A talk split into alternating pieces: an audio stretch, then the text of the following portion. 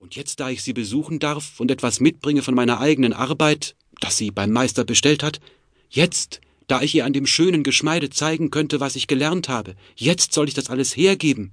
Und die gelbe Weste dazu, die ich auch von ihr habe. Nein, lieber sterben, als dass ich den schlechten Menschen meiner Frau Pate Geschmeide gebe. Sei kein Narr, rief der Zirkelschmied. Wenn sie dich totschlagen, bekommt die Frau Gräfin den Schmuck dennoch nicht. Drum ist es besser, du gibst ihn her und erhältst dein Leben. Felix antwortete nicht. Die Nacht war jetzt ganz heraufgekommen, und bei dem ungewissen Schein des Neumondes konnte man kaum auf fünf Schritte vor sich sehen. Er wurde immer ängstlicher, hielt sich näher an seinen Kameraden und war mit sich uneinig, ob er seine Reden und Beweise billigen sollte oder nicht. Noch eine Stunde beinahe waren sie so fortgegangen, da erblickten sie in der Ferne ein Licht. Der junge Goldschmied meinte aber, man dürfe nicht trauen. Vielleicht könnte es ein Räuberhaus sein. Aber der Zirkelschmied belehrte ihn, dass die Räuber ihre Häuser oder Höhlen unter der Erde haben, und dies müsse das Wirtshaus sein, das ihnen ein Mann am Eingang des Waldes beschrieben. Es war ein langes, aber niedriges Haus, ein Karren stand davor, und nebenan im Stalle hörte man Pferde wiehern. Der Zirkelschmied winkte seinem Gesellen an ein Fenster, dessen Läden geöffnet waren. Sie konnten, wenn sie sich auf die Zehen stellten, die Stube übersehen. Am Ofen in einem Armstuhl schlief ein Mann, der seiner Kleidung nach ein Fuhrmann und wohl auch der Herr des Karrens vor der Tür sein konnte. An der anderen Seite des Ofens saßen ein Weib und ein Mädchen und spannen. Hinter dem Tisch an der Wand saß ein Mensch, der ein Glas Wein vor sich, den Kopf in die Hände gestützt hatte so dass sie sein Gesicht nicht sehen konnten. Der Zirkelschmied aber wollte aus seiner Kleidung bemerken, dass es ein vornehmer Herr sein müsse. Als sie so auf der Lauer standen, schlug ein Hund im Hause an. Munter des Zirkelschmieds Hund antwortete, und eine Magd erschien in der Türe und schaute nach den Fremden heraus.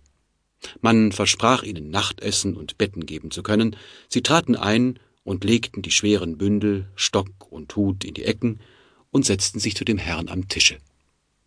Dieser richtete sich bei ihrem Gruße auf, und sie erblickten einen feinen jungen Mann, der ihnen freundlich für ihren Gruß dankte. Ihr seid spät auf der Bahn, sagte er. Habt ihr euch nicht gefürchtet, in so dunkler Nacht durch den Spessart zu reisen? Ich für meinen Teil habe lieber mein Pferd in dieser Schenke eingestellt, als dass ich nur noch eine Stunde weitergeritten wäre. Da habt ihr allerdings recht gehabt, Herr, erwiderte der Zirkelschmied. Der Hufschlag eines schönen Pferdes ist Musik in den Ohren dieses Gesindels und lockt sie auf eine Stunde weit. Aber wenn ein paar arme Burschen wie wir durch den Wald schleichen, Leute, welchen die Räuber eher selbst etwas schenken könnten, da heben sie keinen Fuß auf. Das ist wohl wahr, entgegnete der Fuhrmann, der durch die Ankunft der Fremden erweckt auch an den Tisch getreten war. Einem armen Mann können Sie nicht viel anhaben, seines Geldes willen. Aber man hat Beispiele, dass sie arme Leute nur aus Mordlust niederstießen oder sie zwangen, unter die Bande zu treten und als Räuber zu dienen.